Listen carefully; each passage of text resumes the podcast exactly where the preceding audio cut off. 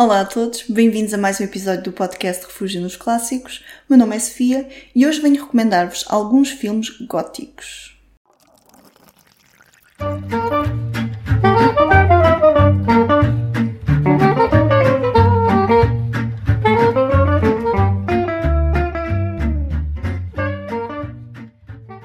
Estamos em outubro, o mês do Halloween e de terror, e eu confesso que não sou uma grande fã de filmes de terror, pelo menos não dos mais assustadores ou sangrentos. Acho que sempre preferi aqueles mais misteriosos, com uma atmosfera mais sombria ou com uma sensibilidade gótica, e portanto eu achei que seria apropriado este mês recomendar-vos filmes clássicos góticos, por ordem cronológica.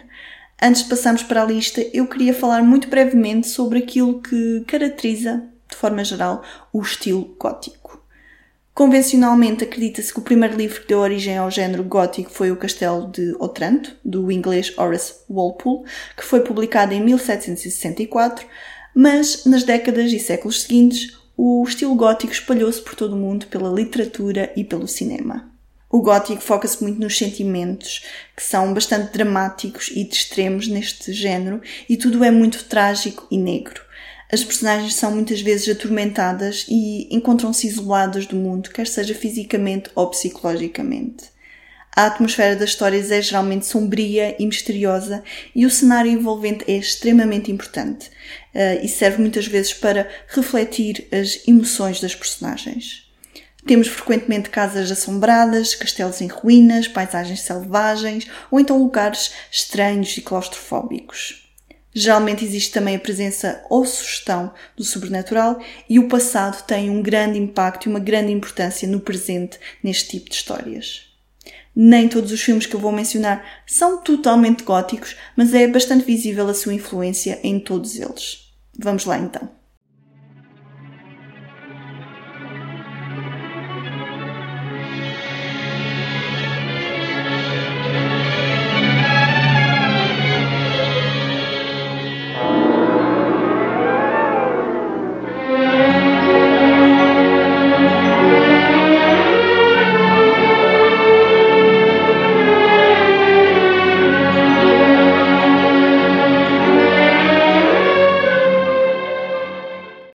Em grande com uma marcante adaptação de um excelente livro de gótico moderno.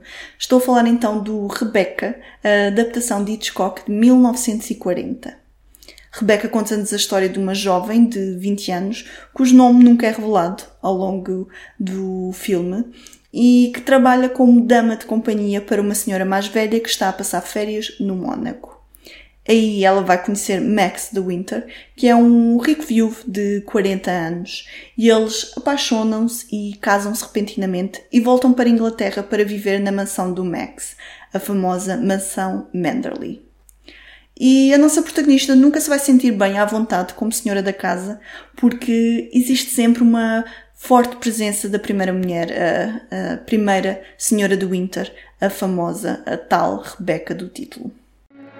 I'll never come to Monte Carlo out of season again. Not a single well-known personality in the hotel.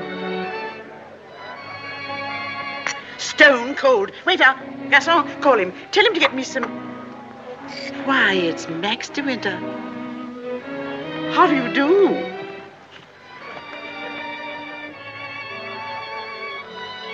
How do you do? I'm Edith Van Hopper. It's so nice to run into you here, just when I was beginning to despair of finding any old friends here in Monte. But do sit down and have some coffee. Mr. De Winter's having some coffee with me. Go and ask the stupid waiter for another cup. I'm afraid I must contradict you. You shall both have coffee with me. Garçon, give me some coffee, please. Cigarette? No, thank you. You know, I recognized you just as soon as you came in, though I haven't seen you since that night at the casino at Palm Beach. Perhaps you don't remember an old woman like me. Are you playing the tables much here at Monte? No, I'm afraid that sort of thing ceased to amuse me years ago. I can well understand that. As for me, if I had a home like Manderley, I should certainly never come to Monte. I hear it's one of the biggest places in that part of the country, and you just can't beat it for beauty. What do you think of Monte Carlo? Or don't you think of it at all? Oh, well, I think it's rather artificial. She's spoiled, Mr. DeWitt. That's her trouble. Most girls would give their eyes for a chance to see Monte. Wouldn't that rather defeat the purpose? E este é um filme que eu recomendo muito. É um dos melhores de Hitchcock.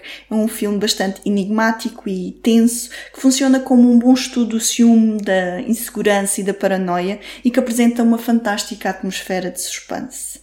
O rico retrato psicológico da nossa protagonista não se perde muito na passagem do livro para o filme e Hitchcock conseguiu realmente recriar bem o espírito e a atmosfera do livro. Este é um filme que conta com boas interpretações de John Fontaine e Laurence d'Olivier, mas é Judith Anderson que se destaca enquanto a memorável Mrs. Danvers. É realmente um livro e um filme a não perder.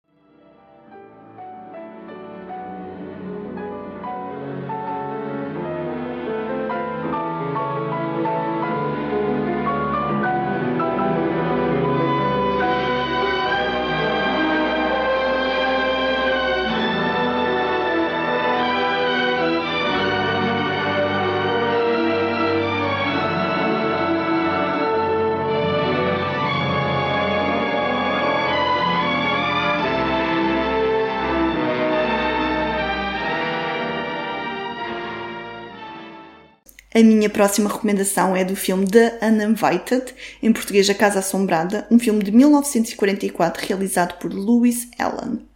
Este é um filme que nos conta a história de dois irmãos que se encontram a passar férias na costa inglesa e que se deparam com uma casa abandonada no topo de um penhasco pela qual eles se apaixonam de imediato. Eles decidem então que querem ficar com a casa e ficam muito surpreendidos com o preço do aluguer, que é bastante baixo. Quando eles se mudam então para a casa, eles vão a perceber-se que esta está assombrada e que existe um segredo que eles vão ter de desvendar. They call them the haunted shores. These stretches of Devonshire and Cornwall and Ireland which rear up against the westward ocean. Mists gather here, and sea fog, and eerie stories. That's not because there are more ghosts here than in other places, mind you. It's just that people who live hereabouts are strangely aware of them. You see, day and night, year in, year out, they listen to the pound and stir of the waves. There's life and death in that restless sound, and eternity too. If you listen to it long enough, all your senses are sharpened. You come by strange instincts. You get to recognize that peculiar cold which is the first warning. A cold which is no mere matter of degrees Fahrenheit, but a draining of warmth from the vital centers of the living. Local people tell me they would have felt it, even outside that locked door. We didn't. They can't understand why we didn't know what it meant when our dog wouldn't go up those stairs. Animals see the blasted things, it appears. Well, my sister Pamela and I knew nothing about such matters. Not then we didn't. We had the disadvantage of being Londoners, just down for a fortnight's rest. That 10th day of May 1937 was the end of our holiday. Esta é uma história de fantasmas, mas não é muito assustadora. Ela conquista mais pela sua belíssima cinematografia a preto e branco, pela casa georgiana, que é o principal pano fundo desta história, pelas boas interpretações de Ray Milland e de Ruth Essay e pelo seu clima de mistério e de melancolia. É baseado no livro An Easy Freehold, de Dorothy McCardle, e o argumento é, curiosamente, da coautoria de Dodie Smith.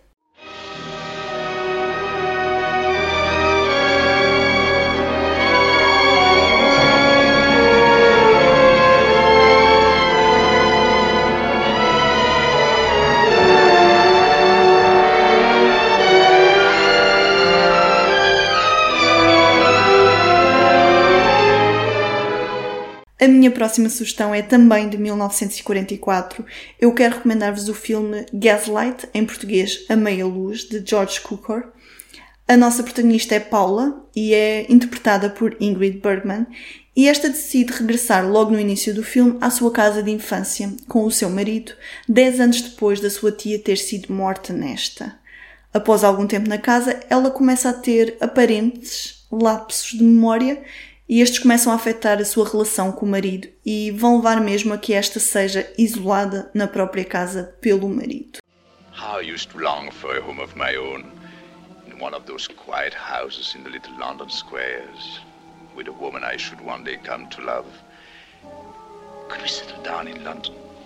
Not in a house in a square, perhaps. Paula, why do you look like that? Because there is a house in a square. What house? Nine Thornton Square. She left it to me. She. Oh, you mean Alice Holquist? She was my mother's sister. My mother died when I was born. I don't know anything about her or my father. I live with my aunt always as if I were her own. Then, after it happened, I never went back.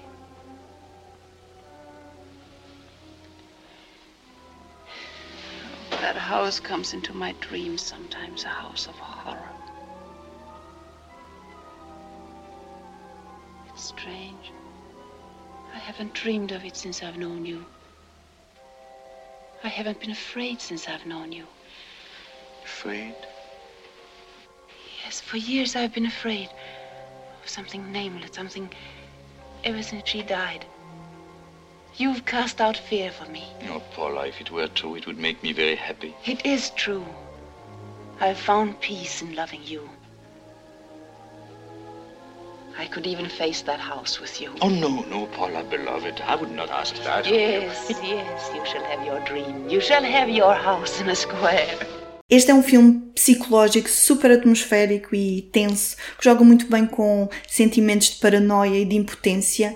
A história é linear, mas não deixa de ser muito cativante. E para além da fantástica Ingrid Bergman, temos também Charles Boyer e Joseph Cotton em ótimas interpretações. Este filme é o remake americano do original inglês de 1940, que eu também recomendo muito. Esse é até mais atmosférico, mas é também um pouco mais melodramático.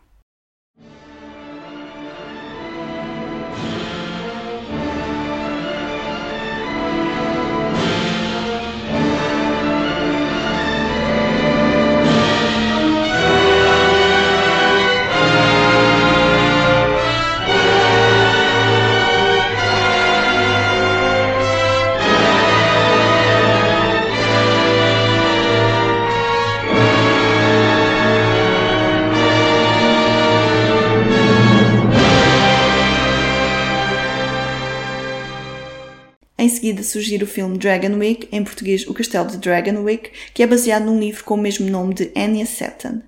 Este decorre no século XIX e conta-nos a história de uma jovem, filha de um agricultor pobre, que é convidada a ir morar para a mansão de um parente distante e rico para tomar conta da sua filha. Quando ela chega a esta mansão, a sua vida vai inevitavelmente mudar.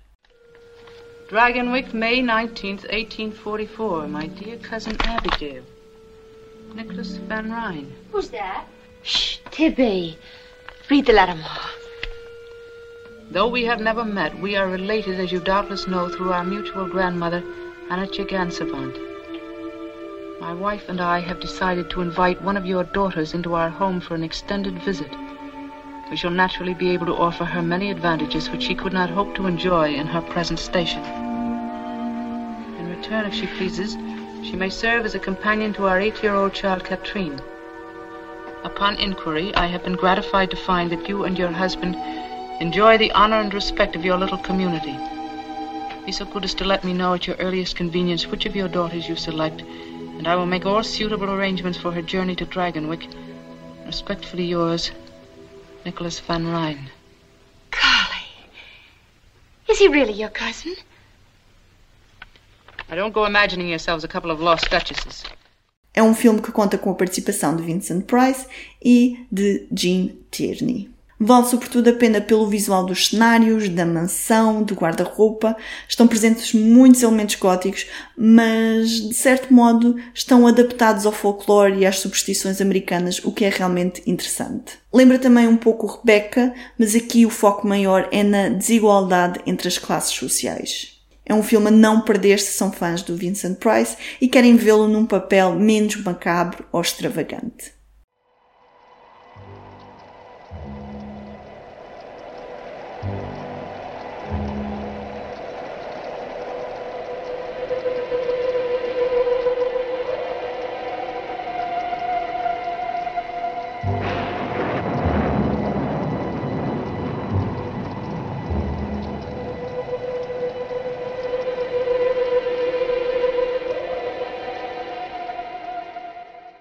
A minha quinta sugestão é do filme The Spiral Staircase, A Escada de Caracol de 1946, que foi realizado por Robert C. O'Mac. E este conta a história de Ellen, que é uma jovem muda que trabalha como criada numa mansão senhorial numa região onde têm ocorrido estranhos crimes que têm como vítimas raparigas com alguma deficiência ou alguma limitação.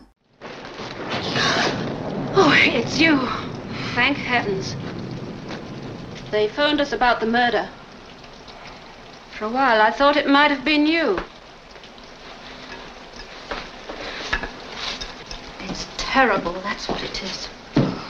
Horrible. As if it isn't bad enough murdering people, but all these defenseless women. First, there was the girl with a scar on her face. Then that poor, simple-minded creature. And now this cripple. It, it seems like guess you've had enough one afternoon. Now, now get your wet shoes off before you catch death. And you better get up to Mrs. Warren straight away. She's raising a rumpus with that nurse of hers again. Won't even allow her in the room now. E este foi um filme que eu vi há cerca de dois anos atrás, por esta altura, e que me surpreendeu. Em primeiro lugar, pela nossa protagonista ser muda, que é algo que não é muito comum, especialmente na altura em que o filme saiu, e Dorothy McGuire é bastante convincente no papel e consegue ser realmente muito expressiva, mesmo sem palavras. Apesar do mistério ser algo previsível, acho que o filme não perde muito com isso, pois compensa com a atmosfera gótica, com a angústia que é mais acentuada devido à limitação da nossa protagonista e também compensa com a lindíssima fotografia a preto e branco. É também um filme que se destaca dentro do género pelo seu estilo expressionista com os seus jogos de sombras e é um filme que eu recomendo.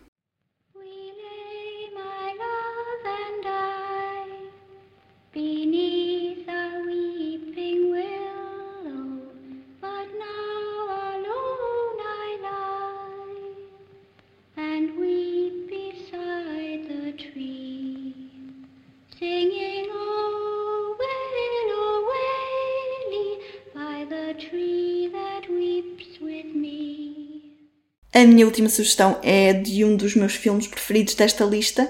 É o filme The Innocents, em português Os Inocentes, de 1961.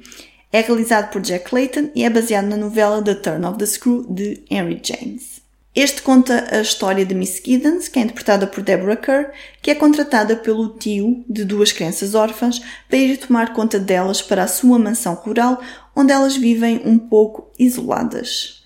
Quando ela chega então à mansão, ela começa a achar algumas das atitudes das crianças muito estranhas e começa a suspeitar que elas estão possuídas. I'm a bachelor, but not, I might add, a lonely one. I spend a great deal of time abroad, and as for my London life, well, it amuses me, but it's not the sort of amusement that one could suitably share with children. In brief, Miss Giddens, I'm a very selfish fellow. I'm the last man alive to be saddled so suddenly and so awkwardly with two orphaned infants. Uh, it's most unfortunate, for I have no room for them, neither mentally nor emotionally. Does that seem quite heartless? Honest, but not heartless. Then the children do not live with you? No, they are at my country estate in Bly. A rather large, rather lonely place. Still, I'm sure you'll agree with me, the country seems the proper thing for children. Oh, I see from your letter that you are yourself the daughter of a country parson, and... Um... Oh, yes, here it is. More than anything, I love children. E este é um filme que vale a pena por, por tudo. Pela realização, pela fotografia, pelos cenários, pela atmosfera de paranoia, claustrofobia e de mistério. Não é tão ambíguo quanto a novela, mas pessoalmente eu acho que o filme funciona muito melhor enquanto um todo. Deborah Kerr está fantástica e o jovem Martin Stevens está também perfeito. Claro que não é um filme especialmente assustador, pelo menos para os padrões de hoje em dia, mas acho que é um filme perfeito para esta altura do ano para, para ver à noite com uma mantinha e uma chávena de chá. E pronto, chegámos então ao final deste episódio. Ficaram por mencionar muitos clássicos góticos que eu gosto, mas quem sabe se não os abordarei em futuros episódios ou numa segunda parte deste tema. Espero que tenham gostado do episódio e que me deixem as vossas recomendações de filmes ou sugestões de temas para episódios através do blog O Refúgio dos Clássicos ou através da conta de Instagram O Refúgio de Sofia. Obrigada por estarem desse lado e até ao próximo episódio.